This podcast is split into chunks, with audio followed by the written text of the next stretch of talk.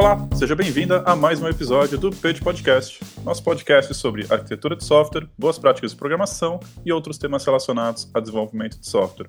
Eu sou o Márcio Fred Davi e junto comigo está meu amigo e colega Juliano Martins Silva. E aí, Márcio, beleza? E hoje temos a presença da Karen. E aí, Karen, tudo bom? Beleza, Márcio. E a gente chamou a Karen porque o assunto de hoje nem eu, nem o Juliano entendemos muito. Então a gente foi pedir ajuda para quem entende, né? Porque o tema é UX, ou o X. Antes de mais nada, Karen, muito obrigado por aceitar esse convite para conversar com a gente. Eu estou bem empolgado, porque esse episódio a gente vai falar sobre um assunto que eu tenho bastante curiosidade, mas eu não conheço muito, e eu tenho certeza que eu vou aprender muito aqui com você. Mas antes, você podia se apresentar rapidamente para o pessoal aí? Sim, é, meu nome é Karen Bergamini, é Kátia Karen Bergamini, né? A pessoa me chama mais de Karen. É, eu trabalho no Serpro, como, hoje como UX Product Designer, eu cuido de alguns sistemas, a parte de, principalmente de UI, que é a parte de telas, vou explicar para vocês durante o podcast. É, eu sou formada na graduação na FATEC de São Paulo, em Tecnologia da Informação. Depois eu entrei no SERP em 2006, comecei a trabalhar como DBA Oracle. E em 2010 eu fui para o desenvolvimento. Em 2014 eu fiz um curso de UX na Kaelon. Me apaixonei pelo assunto, porque eu achei um assunto inovador, achei que tinha muito a ver comigo, com as minhas habilidades, e aí eu comecei a me especializar. Ano passado eu tirei a certificação UXPM, nível 2, esse ano eu tirei a nível 3, e estou começando agora uma pós-graduação em gestão estratégica de UX na SPM. Então é um assunto desafiador que eu gosto muito, estou estudando há um tempo, me apaixonei por esse tema e eu espero mostrar para vocês aí um pouquinho dessa, dessa paixão aí que eu tenho pelo X aí. Muito legal. Dá para ver que a gente chama a pessoa certa mesmo, né? Mas assim, como eu falei, eu e o Juliano somos meio leigos no assunto, então eu vou pedir um pouquinho de paciência para você. E você podia começar lá do começo, assim, o que, que seria exatamente UX? Eu tenho um pouco de dificuldade ainda de entender esse tema, assim, a definição dele. Eu já li a respeito, é um tema que está super em voga aí. Eu queria conhecer mais, mas eu confesso que eu ainda tenho um pouco de dificuldade até de entender o que é, assim. Você consegue explicar para um leigo, assim, o que, que seria isso? Sim, uh, o UX, né, que é User Experience, ou em português a experiência do usuário, é uma definição da última década, ela ganhou mais força, né, é, que é colocar o usuário no centro, né. O usuário, eu acho que até é uma forma errônea da gente falar hoje em dia, né, porque a gente parece estar tão distante, né, do usuário, eu acho que é colocar as pessoas no centro das nossas soluções, né. E o UX, assim, ele não é algo novo, ele ganhou muito, é, muita forma agora na última década, né, é, devido ao avanço digital das empresas, mas ele data aí de 1990. Ele é um termo que foi criado pelo Don Norman, que é, era vice-presidente do grupo de tecnologia da Apple, em 1990, né? Então ele criou esse termo de experiência do usuário, porque ele ficou observando como que as pessoas colocavam os computadores naquela época grandes da IBM e, e como que elas mexiam e tinham dificuldade, e ele criou é, um termo para fazer aquilo, o trabalho que ele estava construindo para os novos computadores, que eram leves, que tinham uma caixa toda projetada né, para os usuários usarem, e esse termo ele cunhou de experiência do usuário. Em 1998, o Don Norma se juntou com uma outra pessoa muito conhecida e que fazia trabalho de usabilidade, que é o Nielsen, Jacob Nielsen, e eles fundaram um instituto, que é o Norman Nielsen Group. Esse instituto foi é, a base de UX. For, foram lá que foram, foram criadas as principais normas que a gente conhece hoje de UX, os principais livros que a gente lê como base de UX foram criados nesse instituto do Norman Nielsen Group. Inclusive tem uma certificação, né, de UX para quem quiser saber mais sobre UX. Eu acho que hoje no Brasil são quatro pessoas só que possuem essa certificação, se eu não me engano. É uma certificação bem cara, você precisa ir para os Estados Unidos, saber inglês para tirar essa certificação. Mas é, foram eles que criaram esse termo de experiência do usuário e que lá em 1990, você vê que é uma coisa já antiga, né, é, não era falado, ninguém falava nada da experiência do usuário, e mais ou menos em 2007, 2008 começou a falar alguma coisa de, de experiência do usuário, e creio eu que foi quando eu fiz o curso lá em 2012 que estava começando a ganhar corpo, né? E esse ano de 2020, creio que por conta da pandemia, todo mundo só fala de experiência do usuário. Acho que virou aí o centro de, de todas as discussões, né?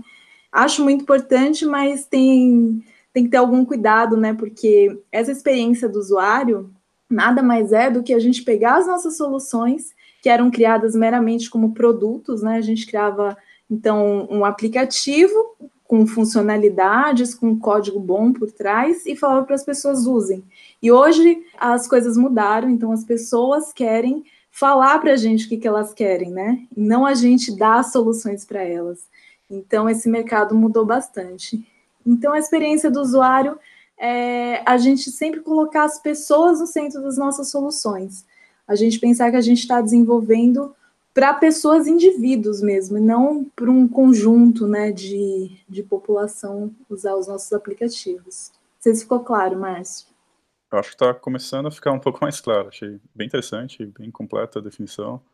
E, mas assim, no, um pouco mais na prática, assim, como é que como é que eu faço isso? É, é uma cultura? É, uma, é algo que eu pratico no meu dia a dia? Ou Uh, eu tenho visto bastante definições assim que me parecem ser subconjuntos dentro do UX. Assim, a gente tem visto vários termos novos aí que parecem ser, me parecem, né, tenho a impressão de, de ser sub-áreas dentro da UX. Assim, não sei se é isso mesmo, mas, enfim, vamos supor, eu sou totalmente leigo aqui, quero começar a aprender sobre o assunto e quais seriam os passos, assim, como é que a gente começa a, a praticar, se é que é uma prática, uh, isso tudo que está falando para a gente? É, o começo, o ideal seria a gente estudar as ferramentas que existem de UX. Hoje tem uma série de ferramentas, tem ferramentas para pesquisar com o usuário, temos ferramentas para criar um, como se fosse um público-alvo, né, que são as personas, tem ferramentas para desenvolver as telas, para prototipar. Então, o ideal é, é, ser um pouco generalista no começo. Então, entender um pouco de cada área, né? E depois, aí achar a área que mais é, corresponde ao que você tem de mais forte nessa parte de UX. Eu, por exemplo, eu estou muito na parte de pesquisa, que é uma coisa que eu, eu gosto bastante, me interesso pelo assunto, que é a parte de UX Research. Mas, como você disse, Márcio, o UX ele é uma, uma área multidisciplinar, né? Como se fosse um, um guarda-chuva, né? Então, cada parte desse guarda-chuva, se a gente dividisse ele em gomos, seria uma parte dentro do UX, e todo guarda-chuva seria o guarda-chuva que a gente chama de UX, né? Então, dentro do UX, a gente tem uma área de, que cuida do conteúdo, que é o UX Writing, a gente tem uma área que cuida da pesquisa, que é o UX Research, a gente tem a parte de arquitetura da informação, a gente tem a parte de UI, que é a parte que cuida das telas e interação entre essas telas, e até mesmo a gente tem partes de psicologia cognitiva para entender como que o usuário pensa. Então, a, a minha dica é ser generalista no começo e depois se aprofundar. Uma outra coisa também importante é que eu vejo muitas pessoas falando assim: não, o importante para ser um UX designer é, é, saber falar bem com as pessoas, é ir atrás é, de conhecer melhor as pessoas, conversar. E isso é muito importante, mas eu acho que mais importante do que ter essa característica, é, para mim, a principal característica é você ser observador. E quando a gente observa uma pessoa interagindo com o celular até no metrô, você descobre muita coisa ali, né? Então, ou numa empresa, você percebendo como que as pessoas interagem com os sistemas ou com os serviços, né? A gente pode é, fazer um design que a gente chama um design de produto, quando a gente está fazendo um design para um aplicativo ou para um sistema, ou a gente pode até ter mesmo um design de um serviço, a gente remodelar um serviço, como que uma empresa tem os seus processos mapeados, a gente pode fazer um, um redesign desses processos, né? Então, assim, eu acho que a principal característica para ser um bom UX designer é ser muito observador. Eu acho que essa é a principal característica. Legal, Kátia. Bom, pelo que você falou, agora no final da sua fala, a gente tem essa ideia de que o X tem muita ligação com tela, né? Com, é, e com o sistema de software, né? Com o software. Então não é bem por aí. Ele dá para ser aplicado em, em outros contextos. É, até também tem, quando você falou do, do Norman Nielsen Group, de como o Don Norman criou o termo, né? Que era mais a lida do, do usuário ali com, com o desembalar da, do computador e montar ele em casa, né? Então, o X acho que transcende um pouco o que é o software e o que é o, o que a gente imagina que é o cara usando o nosso sistema, né? Tem muito, muito mais do que isso por trás, né? Sim, Juliana, é, é isso mesmo. É, até pela definição aqui do, do próprio Norman, né? O UX ele deve cobrir toda a interação de uma pessoa com um produto, mapeando os sentimentos das pessoas durante essa interação, incluindo suas percepções individuais sobre utilidade, facilidade de uso, se ela consegue finalizar uma tarefa com sucesso, com rapidez, com facilidade. Então, essa é a, é a definição do Don Norman sobre o conceito de UX. E, assim também como eu falei, o UX não precisa ser aplicado somente num produto digital. Ele pode ser aplicado num serviço, a gente pode mapear os processos da empresa, né? Tem até um, um, caso que eu vi na, na certificação que eu fiz de UX, e que a professora que estava ministrando a certificação, ela falou que ela foi contratada para uma consultoria para sentar atrás da pessoa que estava trabalhando numa empresa e observar como que ela, ela fazia aquele dia a dia. Então, por exemplo, a pessoa sentava e estava usando o e-mail, ela anotava, ó, está usando e-mail. Se a pessoa ia tomar um café, ela ia atrás. Se a pessoa ia conversar com alguém, ela ia atrás. E isso ela queria mapear os pontos em que essa pessoa perdia tempo para construir uma solução para a empresa ter mais performance. Então, isso não era nem um produto né, que ela foi contratada para esse trabalho de, de UX que ela tinha na empresa. Ela foi contratada para um serviço, para fazer um design de um novo serviço para a empresa para aumentar a performance. Então, essa definição de UX, ela é mais baseada em interações que, que as pessoas fazem com produtos ou com processos numa empresa, e, e, os sentimentos que elas têm, os pontos de contato que a gente chama, os pontos de dor que ela tem nessas interações. Ah, legal. E você falou também o persona, né? Na, quando você estava é, explicando lá, dando a definição de UX, você falou em persona. E eu já vi esse termo persona em algumas técnicas de marketing também. É, tem, a, tem a ver uma coisa com a outra, ou é só o termo que é igual? E uma outra coisa também que está em, em alta esses dias, que também tem a ver com essa com a persona, que é o aquele tal do avatar do, do, do Facebook, né? Entrou no ar esses dias e tem um monte de gente falando que aquilo ali está montando essa persona e está dando informação para o Facebook. Até onde que isso aí pode ser pode ser usado de, de uma forma é, boa ou ruim? É, as personas em UX a gente monta com base em dados das pesquisas. Então, por exemplo, né, no meu caso, cada pessoa vai, vai fazer as pesquisas usando uma ordem, né? No meu caso, eu faço as pesquisas que a gente chama de pesquisas quantitativas primeiro, que são essas pesquisas quantitativas? Elas vão trazer números. Então, geralmente, eu rodo um questionário. Eu geralmente faço essa parte da pesquisa quantitativa com um questionário que eu crio no Google Forms mesmo. E rodo esse questionário com o máximo de pessoas que eu conseguir. É, o número de pessoas que eu preciso depende dos usuários do meu sistema, né? Tem um, um site, o SurveyMonkey, que ele, ele mostra quantas pessoas você precisa rodar o mínimo para você ter uma confiabilidade nesse questionário. Então, depois eu rodar esse questionário, com essa base de dados que, que, te, que eu tenho do questionário, é, eu monto essas personas, né? Então, eu já coloco algumas características que as pessoas. É, porque as pessoas são assim, né? A gente agrupa algumas características e monta um, um grupo de pessoas, que a gente denomina persona. Então, eu pego esse questionário, planilho, e com base nesses dados que eu levantei, eu, eu falo assim, por exemplo, ah, é, pessoas de 35 a 37 anos. Então, já separo. E aí eu vou criando as personas.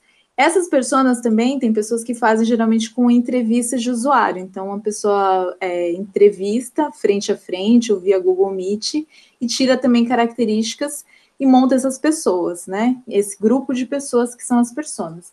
Mas o, o, o que eu quero falar, assim, é que essas pessoas, elas representam um segmento-alvo, né? Um cliente ideal, que a gente chama. Então, a gente agrupa algumas características levantadas dessas pesquisas desses dados reais e agrupa numa pessoa que vai representar esse grupo. É essa única pessoa que vai representar esse grupo, ela é denominada de persona. E para que, que ela é útil, né? É, ela é útil para criar empatia com o time de desenvolvimento. Então, em vez de eu estar desenvolvendo para usuários, eu estou desenvolvendo para a persona que eu coloco o nome, a persona José, que vai representar, por exemplo, um idoso que, que tem problemas de visão, e aí é, então tem que pensar na fonte, sabe? Então, para eu criar essa empatia, a persona é muito importante pra, na parte de UX, né?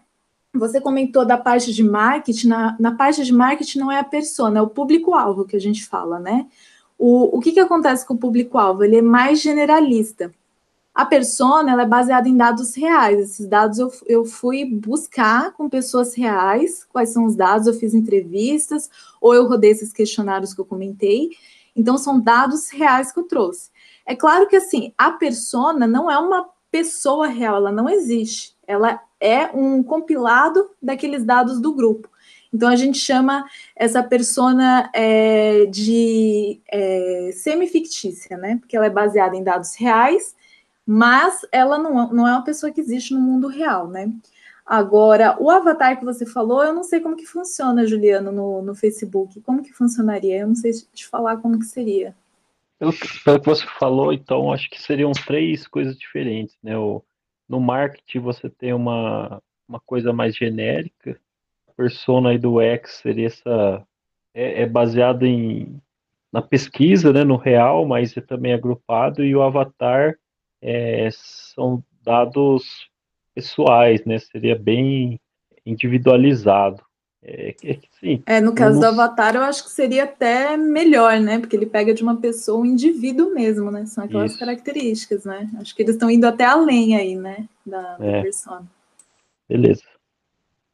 Ouvindo você descrever o seu trabalho e as outras sub-áreas ali uh, dentro da, da UX, eu fiquei um pouco com dificuldade, assim, de conseguir ver qual que é o perfil ideal da pessoa para ir para essa área. Você tem uma formação aí bastante técnica, né? É, trabalhava com desenvolvimento de software e está migrando aí para UX. Não sei se posso usar o termo migrar, não sei se faz sentido isso, uh, mas faz um pouco parte da pergunta até. Quem, quem são as pessoas que estão trabalhando nessa área? Existe um perfil é uma pessoa um pouco mais técnica, uma pessoa mais da área. Uh, por exemplo, as coisas que você falou que você faz ali na pesquisa, me parece que provavelmente vai ter que ter alguma noção ali de estatística, né? Vai ter que conseguir analisar os dados, já que a gente está trabalhando com dados reais. A gente vai ter que interpretar esses dados de alguma forma, e isso acaba sendo uma ciência exata ali, né?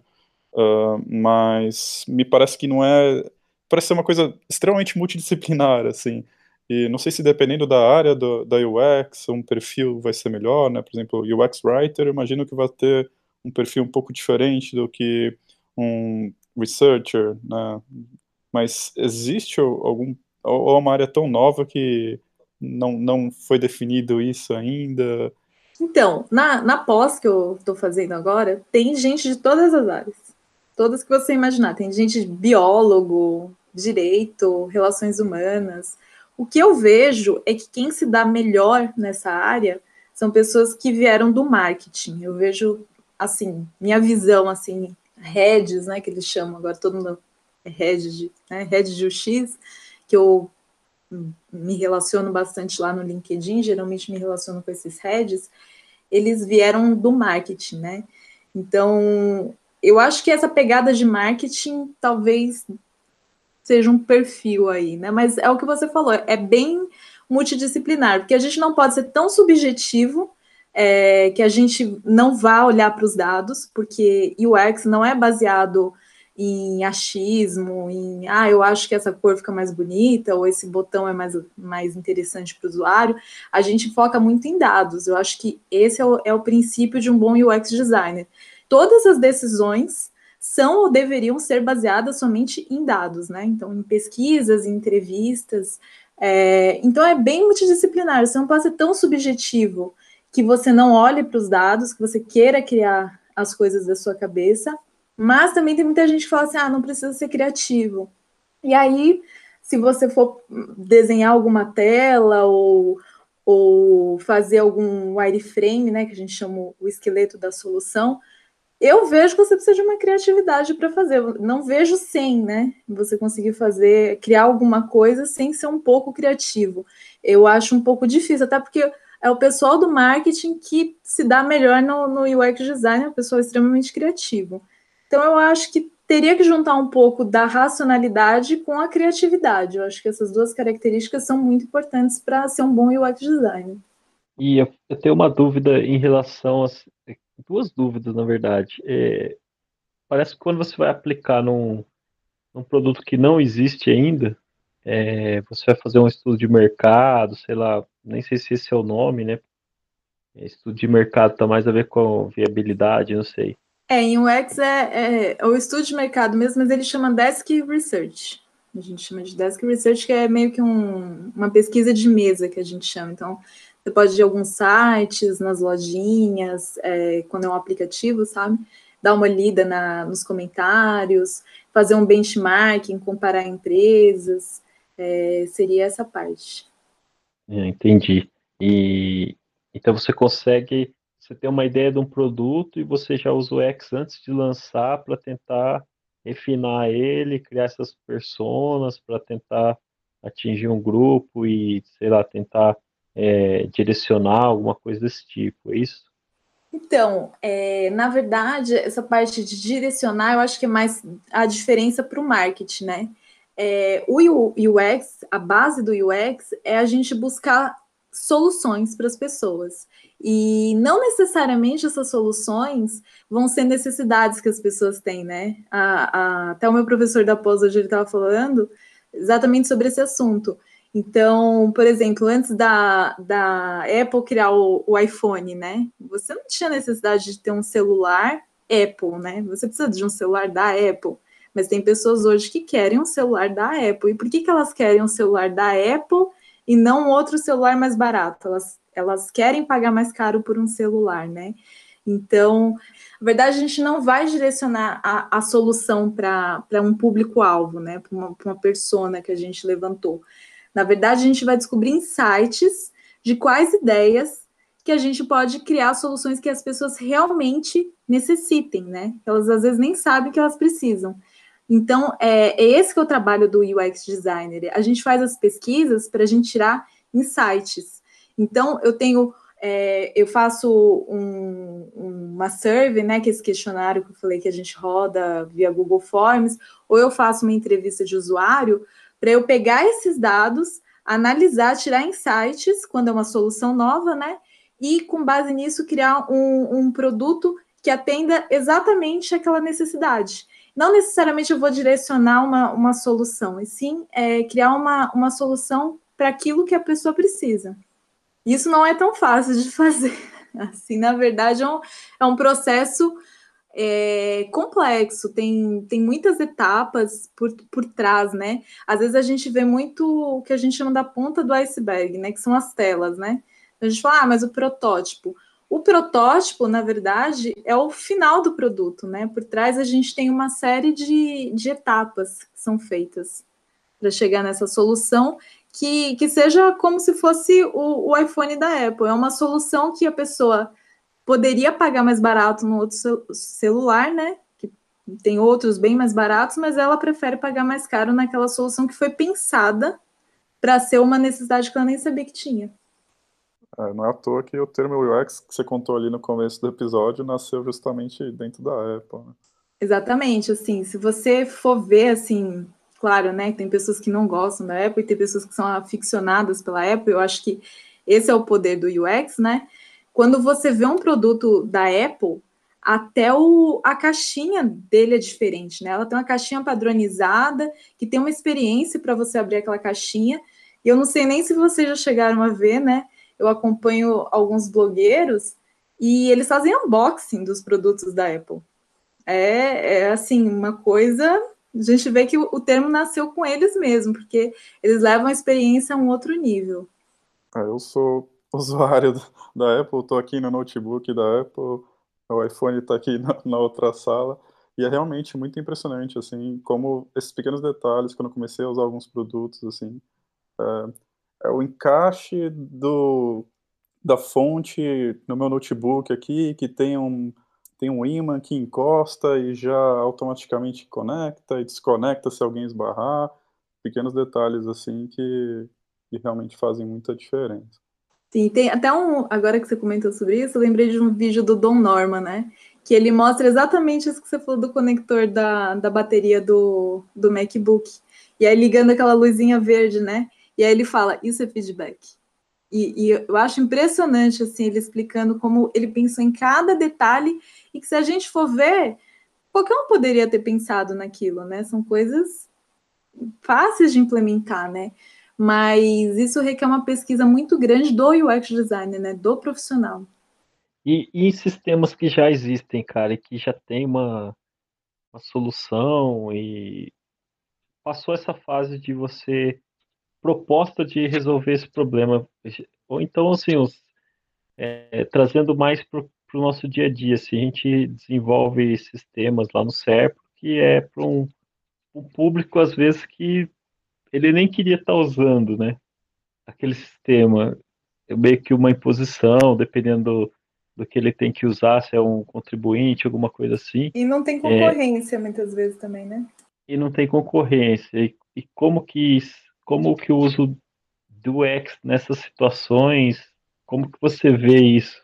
Assim, tanto em sistemas que já existem, que não necessariamente tem essa característica que eu falei do nosso trabalho dia a dia, mas sei lá, um sistema de e-mail lá, vou supor Gmail, é, já está lá 10 anos no ar, e o cara fala, não, eu acho que a gente tem que aplicar aqui para ir modernizando, é, mesmo que já tenha usado todas as técnicas de UX, você acha que isso é uma coisa que é contínua, toda, sei lá, de tempos em tempos tem que rever, é, ou então tem ferramenta ali por trás que está sempre monitorando como que o usuário e e meio que coletando essas pesquisas, né? Não seria uma pesquisa, mas informação que você que você consiga criar essas pessoas só pelo uso do sistema e melhorando isso. Como que isso funciona para sistemas assim que já já estão usando, já estão em uso, né? Já estão em produção.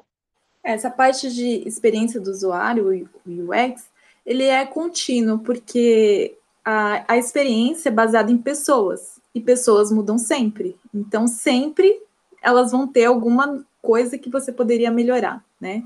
Então, a gente vê o, o exemplo que eu dei dos produtos da Apple. Não é à toa que todo ano é lançado um novo iPhone e o, o anterior se torna obsoleto. Então, as pessoas mudam, as pessoas querem coisas diferentes, nem que for um status que ela nem sabe que ela quer ter, elas sempre querem alguma coisa diferente. Então, enquanto existirem pessoas, dá para a gente sempre melhorar o, os nossos produtos. Agora, quanto à outra pergunta do, dos sistemas ligados, né? Muitas vezes, é, no SERP que eu trabalho, né? Eu acabo é, tendo que atuar nesses sistemas que já existem hoje, não tem concorrência, né? A, a maioria, alguns já tem, algumas fintechs já têm algumas concorrências, é, mas a maioria não tem, né?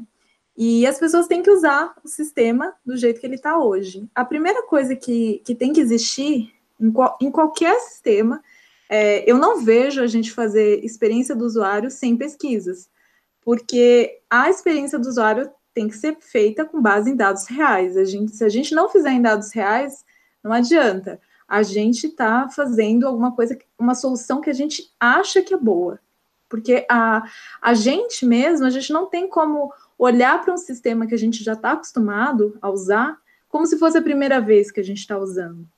Então, por exemplo, né, no caso do imposto de renda, né, existem idosos que usam, eles têm uma outra forma de, de, de olhar existem é, contadores que usam e eles vão olhar de uma outra forma para o sistema. Existe uma pessoa que tem um certificado digital e que ela vai fazer a declaração de uma forma diferente. Então, se eu fizer uma solução, por melhor que eu esteja pensando, sem fazer pesquisas, na verdade eu estou fazendo uma solução na minha cabeça. Então, a primeira coisa para qualquer sistema legado ou novo seriam as pesquisas.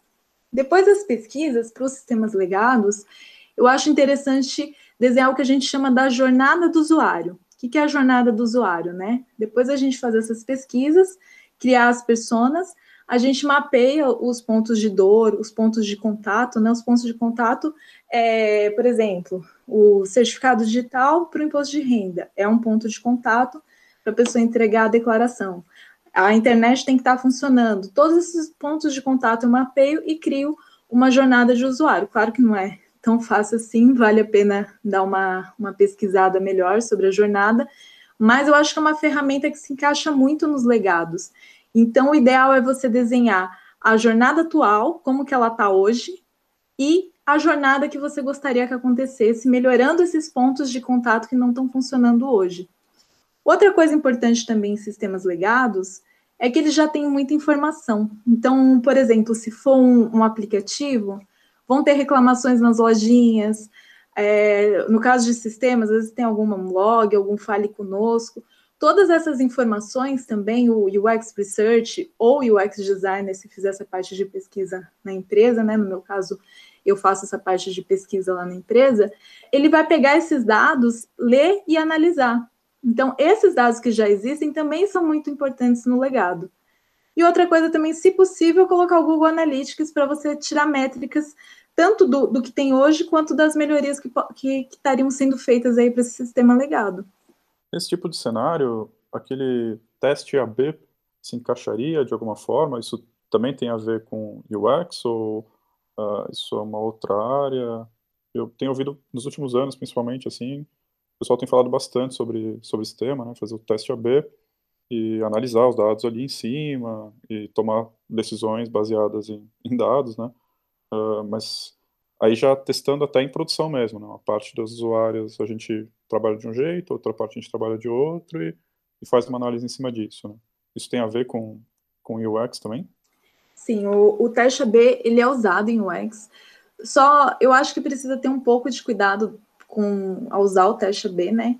Porque o teste AB é para coisas muito pontuais, né? Então, o, o, grande exemplo aí do teste AB é quando a Apple fez aquele botão milionário dele, que todo mundo comenta em UX, né? Que as pessoas antes tinham que fazer um cadastro bem extenso, e muitas pessoas abandonavam o carrinho depois desse cadastro, e a, a Apple, não, desculpa, a Amazon, né?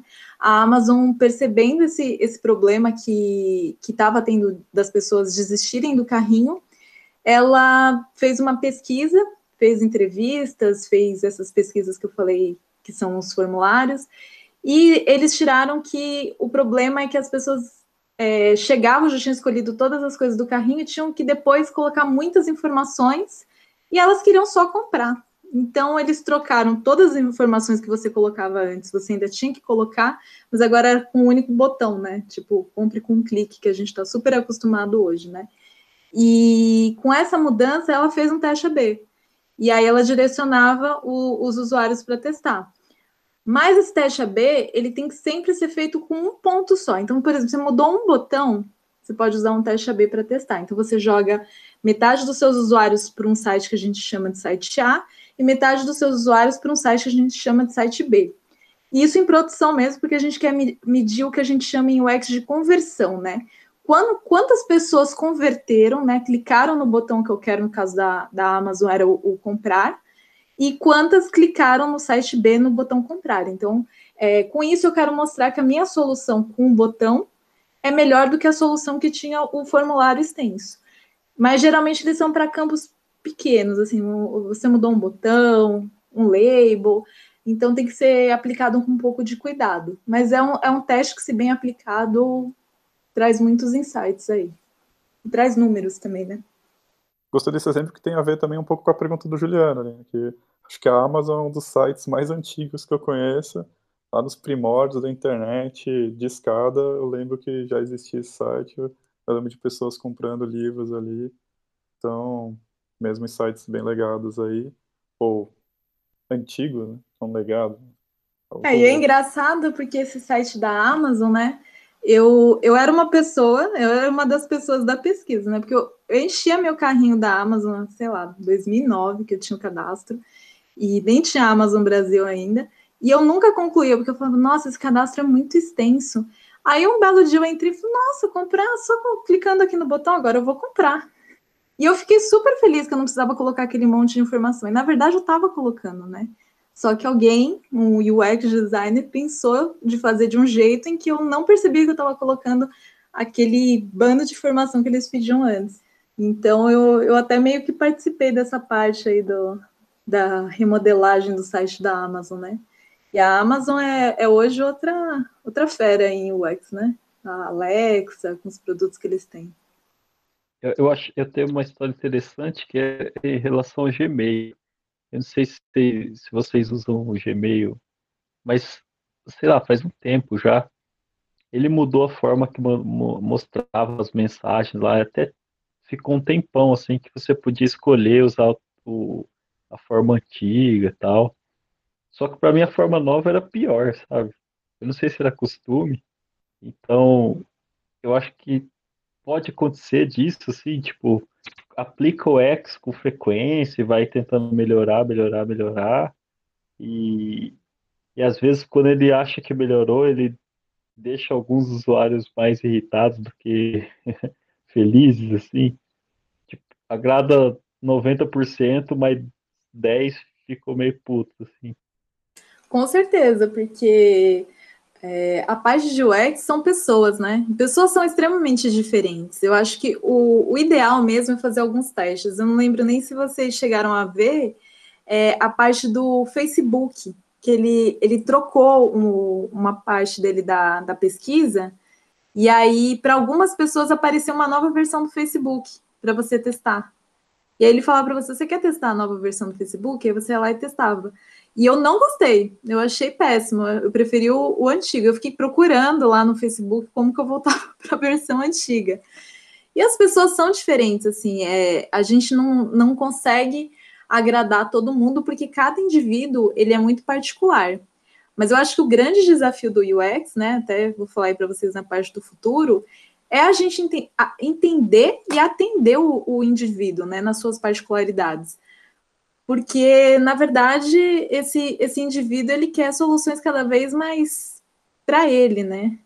Uma coisa customizada para ele, né? Até é uma parte da, do UX aí que ficou tão importante é porque essa interação homem-máquina que está tendo né, nesses últimos anos, esse mercado digital, então a gente tem Alexa, a gente faz interação voz, a gente vive com o celular, mandando WhatsApp, mudou muito a forma como a gente consome, né? Antes a gente queria um produto que atendesse a minha, a minha necessidade, né? A gente queria funcionalidades.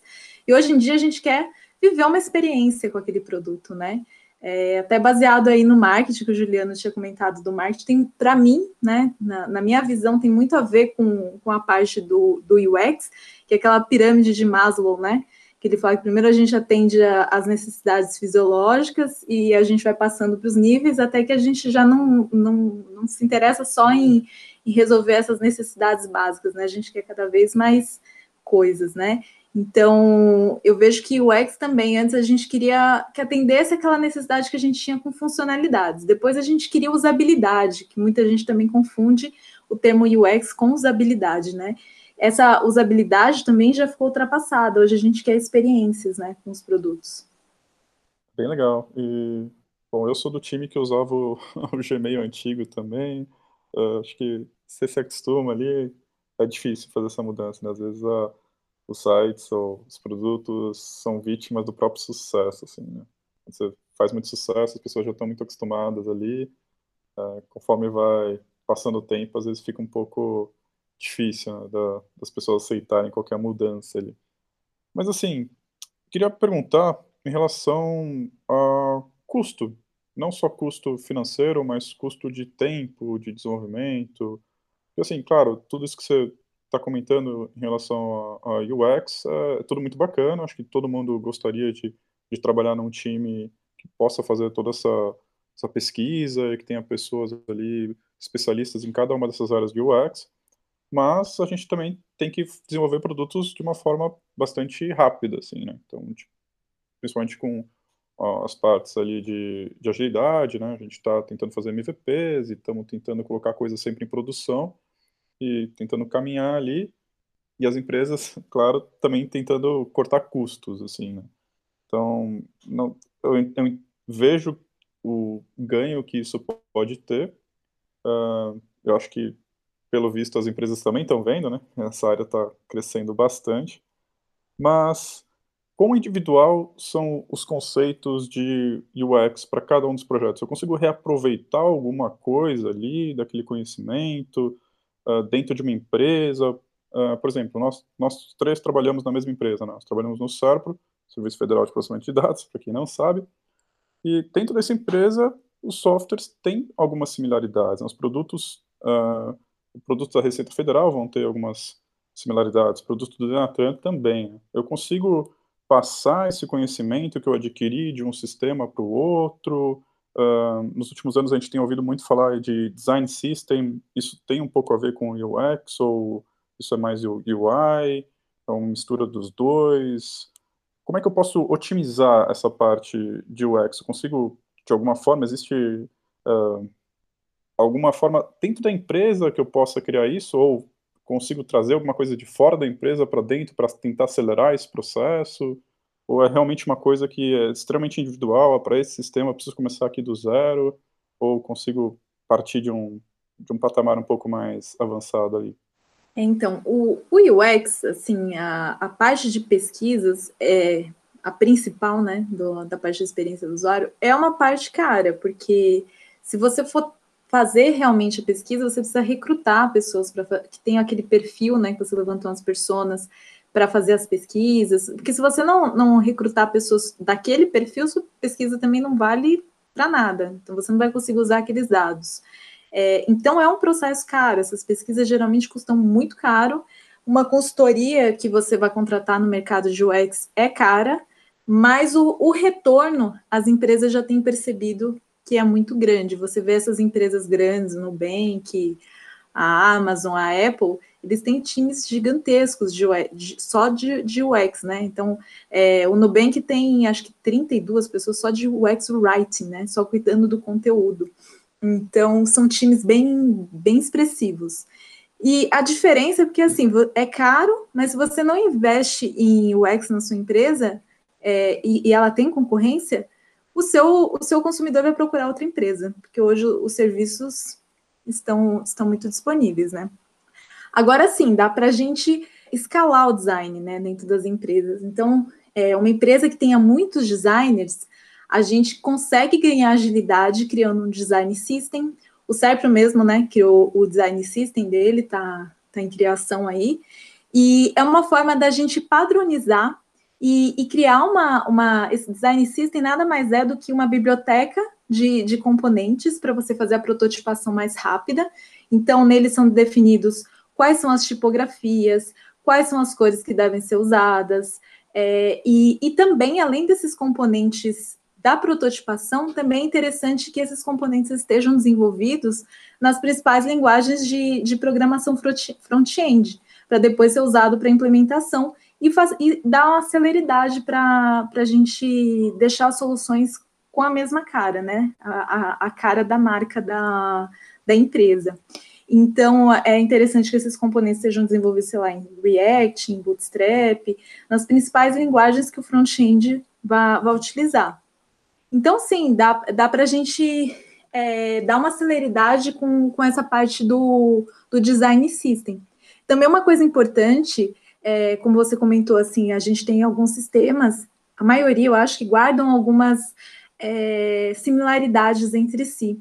Então, por exemplo, se eu faço uma pesquisa e eu guardo num repositório essa pesquisa, todo mundo dentro da empresa pode ter acesso a esse repositório de pesquisas e fazer consultas. Então, para um próximo sistema, a gente tem que fazer pesquisas, mas a gente já tem essa base de um sistema similar. A gente pode aproveitar alguns dados e essa pesquisa sair mais barata, sair mais rápida, né? A gente vai precisar de, de menos pesquisa, talvez para um, um sistema que guarde similaridade. é, vamos tentar puxar aqui um pouco para o lado do, de arquitetura, que é uma das pautas que a gente fala bastante aqui no podcast. Qual o impacto que a gente pode ter na arquitetura do software ao utilizar o X ou, ou, se, ou se a arquitetura se tiver se existe algum, algum impacto contrário, né? Se você tem um sistema que já está já tá em funcionamento lá, já está já tá no ar, vai ter uma arquitetura muito muito antiga ou uma, uma arquitetura, sei lá, monolítica que a gente fala bastante. O, como, o que, que isso pode prejudicar um trabalho de UX? E qual a relação do, dessas duas áreas, né? Se existe e, e como que isso funciona? É, na, na parte da arquitetura, ele não na arquitetura de código, né, mas na arquitetura da construção da, da solução, é, ele caminha junto, né, com o desenvolvimento. O, o UX designer e o desenvolvedor eles têm que trabalhar em conjunto e até assim no ágil, né, que é o que a gente trabalha, por exemplo, no Serpro, que a gente trabalha com aqueles conceitos de sprint. A sprint de, de desenvolvimento, ela deve ficar sempre uma sprint à frente da sprint do UX designer. Então, o UX designer faz a, a parte da arquitetura de design, né, da solução, e depois iria para a implementação do desenvolvedor. Agora, a gente pode criar aí um paralelo, né, da, da parte de, de UX com a parte de arquitetura aí do, do desenvolvedor, porque no, no, no UX, o que, que a gente faz para criar essas experiências, né? Depois que a gente fez essas pesquisas e a gente levantou essas ideias, criamos as personas e as jornadas, a gente cria os wireframes, que nada mais são do que os esqueletos da solução, né? É a base para você começar a construir o protótipo e ele vai cuidar da arquitetura da informação, ele vai é, cuidar da interação entre as telas, a, a parte de texto, como que ela vai, vai estar disposta né, nas telas. Então, seria como se fosse a planta baixa né, do, do produto, né? Então, vai ser uma. Esses wireframes vão ser usados como uma base para a solução final. E até também comparando aí com a parte da arquitetura que você pediu para comparar, né? No, no desenvolvimento, tem a figura do DevOps, né? E no, no UX, a gente tem a figura do Design Ops, que é, é mais ou menos parecido, apesar de terem atribuições diferentes, né? Então, esse Design Ops, ele é o cuidador do design system, que a gente comentou, que é essa parte de padronização e consistência das soluções da empresa. Então, o, a figura do design ops, que hoje também está tá muito em voga aí no mercado, seria para ser um guardador dessa, desse design system, né? Garantindo que tenha padrão e consistência em todas as soluções. Então, eu acho que é muito parecido com a parte de arquitetura, né, Juliana? Sim, acho que não a arquitetura, talvez, é a arquitetura da solução, está dividida em microserviços, essas coisas que gente. mais baixo nível, né? O código, como está sendo organizado, mas em relação a como as telas são criadas e interagem umas com as outras, ou não sei se eu entendi direito, mas é, é por aí, né? Essa parte de consistência também, né? Esses padrões de arquitetura, eles têm uma parte de deixar o código mais consistente. E essa parte também, a gente, o Design Ops, ele cuida dessa consistência do design. Não sei se tem alguma coisa a ver aí, se tem a ver com a parte de arquitetura de desenvolvimento. Aí você sabe, ser o especialista dessa parte, me falar se tem alguma coisa a ver. É, eu acho que tem um pouco a ver, sim. E conforme você falava, também me deu a impressão de ter muito a ver com a parte de gestão do projeto mesmo ali, né? Então, como você falou, ah, a gente tem sprints, então, é, não necessariamente, né, mas no, no projeto ágil a gente vai ter, ter sprints e vão trabalhando na sprint seguinte, né? Então, teria que ter um, ali um contato. É, na, na, sprint anterior, na verdade, a gente, a gente teria que entrar numa sprint antes do desenvolvimento, o, o UX isso, designer. Isso. Exatamente. Na verdade, nem sempre acontece assim, viu? Esse é o mundo ideal. É, muitas vezes a gente, em alguns projetos, a gente é chamado do fim, né? O que é, é o que é bem ruim para a solução, mas o ideal mesmo seria a gente estar sempre uma, uma sprint antes do desenvolvimento. E para que isso aconteça, tem que ter algum tipo de gestão ali alinhado com todo mundo, né? Então, Sim. imagino que uh, vocês estariam próximas ali do, as pessoas estão fazendo a gestão do, do projeto mesmo, né? Sim, é, tem que ter uma gestão estratégica mesmo de, de UX nos projetos. E essa pessoa, é, ela tem que cuidar dessa parte de, do UX tá desde o começo, de guardar os padrões de consistência. É, é um trabalho longo, né? É meio de gestão mesmo. E UX me parece ser algo relativamente novo, mas você já me mostrou que não é tão novo assim, que já se falava aí na década de 90 mas pelo menos nas empresas que eu conheço, no universo que eu conheço, me parece ser algo relativamente recente e algo que está em bastante evidência e crescendo muito, mas você contou para a gente como que é hoje em dia, mas para onde está caminhando tudo isso, assim?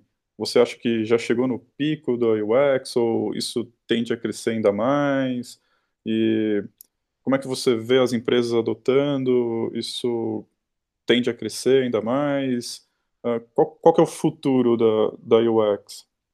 É, aí, aí eu vou te falar a minha opinião pessoal, né? Porque o futuro a gente não, não sabe, né? Qual é o futuro de UX. É, eu vejo que está crescendo muito o mercado, como eu já disse no começo entrev da, da entrevista nossa aqui do podcast, né?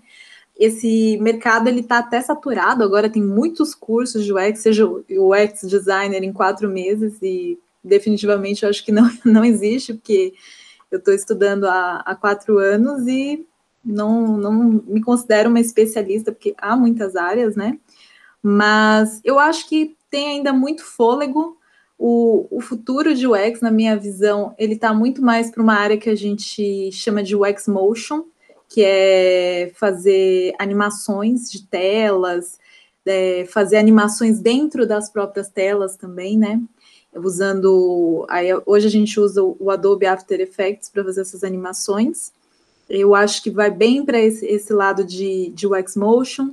Acho que também o futuro é não ter tanta, tantos UX designers, talvez, mas ter uma pessoa mais estratégica que consiga é, ligar as áreas de negócio a, e a área de cliente e trazer é, renda aplicando a experiência do usuário, já que não é uma, uma coisa barata, e muitas vezes vai ser, vai impactar o começo do seu projeto, porque no começo ele tende a ficar mais longo, né? Porque você está aplicando mais técnicas no projeto. Então, é, eu vejo que essa parte estratégica também é, vai se desenvolver muito e, e, quem tiver essa parte de estratégica vai, vai voar aí na, na parte de UX.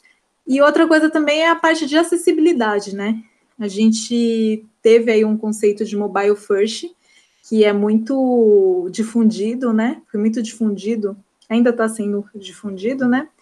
E eu vejo que agora vai ser acessibilidade first, né? Acessibilidade, a gente pensar acessibilidade primeiro das nossas soluções, porque é uma, uma área que pede muitos produtos e que por muito, muito tempo a gente não pensou.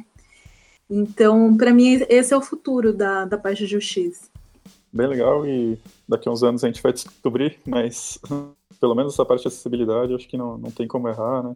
Tá todo mundo falando nisso e super importante, né? Não tem, não tem como fugir desse tema. Bom, pessoal, a conversa tá muito legal, tô curtindo muito, aprendendo pra caramba aqui, podia ficar mais algumas horas, mas já tá bem tarde, nosso tempo tá acabando. Mas antes de fechar esse episódio, queria primeiro passar a palavra pro Juliano, tem alguma última coisa que você quer comentar? Quer perguntar alguma última coisa, Juliana? Achei legal esse, essa parte final aí que ela disse do, da acessibilidade. Eu nunca tinha visto esse termo. Talvez por não, não estar muito próximo dessa parte de UX, a gente não, conhece muito, né? Eu achei bem bacana conversa, gostei bastante, aprendi também. E agradecer a Karen pela, por ter aceitado o convite né? E fico feliz, gostei bastante da conversa. Valeu, Karen, valeu, Márcio. É isso aí. E, Karen, você quer falar alguma coisa que a gente deixou de falar aqui? E também queria que você desse algumas dicas para as pessoas que estão ouvindo. A gente vai deixar vários links aqui na descrição, tem alguns links que a Karen mandou aqui para a gente. A gente já separou algum, algum conteúdo bem legal. Mas tem outras fontes que você gostaria de indicar para a gente? seja cursos, livros. E também queria deixar um espaço para você falar o que você quiser aqui no, nos últimos minutos do, do podcast. Eu ia falar pro Juliano que esse termo acessibilidade first fui eu mesma que inventei. não, não é um termo de UX, não. É o que eu vejo para o futuro. Eu estou até participando de um evento da Globo muito bom que ela criou de, de pesquisa de UX, é o Observe 2020, e chamou vários especialistas para falarem sobre acessibilidade. E está sendo muito estudada essa parte, então eu me coloquei aqui para criar um, um termo que eu acho que, que vai ser aí o, a nova pegada aí do UX. É, queria recomendar aí para vocês alguns livros, né, de, de UX, alguns livros que eu li e que me ajudaram no começo. Então, foi o Design Emocional do Don Norman. Ele mesmo escreveu esse livro, então veio da fonte, né? E o Não Me Faça Pensar, que é bem para quem está iniciando, para ter uma ideia aí geral do que, que é o UX. E na parte de UI, né, que é a, a parte de interface, que eu também faço bastante prototipação, eu acho que as pessoas que querem fazer alguma prototipação podem se basear neles. É, tem um livro de tipografia, que eu uso bastante, que é Pensar com Tipos, da Ellen Lupton, e A Cor no Processo Criativo, que é um livro bem completo, que ele fala sobre toda a escola de cores, né, que é a escola de Bauhaus e a teoria de Goethe, que é da Lilian Reed Miller Barros. Não sei se eu falei o nome dela certo, mas é Lilian Reed Miller Barros. Eu acho que o Márcio vai deixar aí para vocês no link os nomes. Então, esses livros é, são a base aí do, do conhecimento que eu fui formando ao longo desse, desse meu caminho e, e, juntando aí com os cursos, espero que ajude vocês. Espero ter ajudado vocês aí com conteúdo. É, muito obrigada pelo convite, queria agradecer aí o Márcio, Juliano. Muito obrigada e sucesso aí no PD Podcast. Poxa, eu que agradeço aí, gostei demais da conversa, muito obrigado mesmo. É, queria poder ficar mais tempo aí trocando ideias, porque é bem legal mesmo esse assunto. E a gente vai sim deixar todos os livros aí na, na descrição do episódio, junto com os links. Então, dá uma olhada lá que o episódio não termina aqui não. e é isso aí, pessoal. Muito obrigado por ouvir esse episódio até o fim. E não esquece de enviar sua opinião, críticas e dúvidas pra gente. Você pode enviar um e-mail direto para mim em marcio@segunda.tech. Beleza? Então, por hoje é só e até o próximo episódio.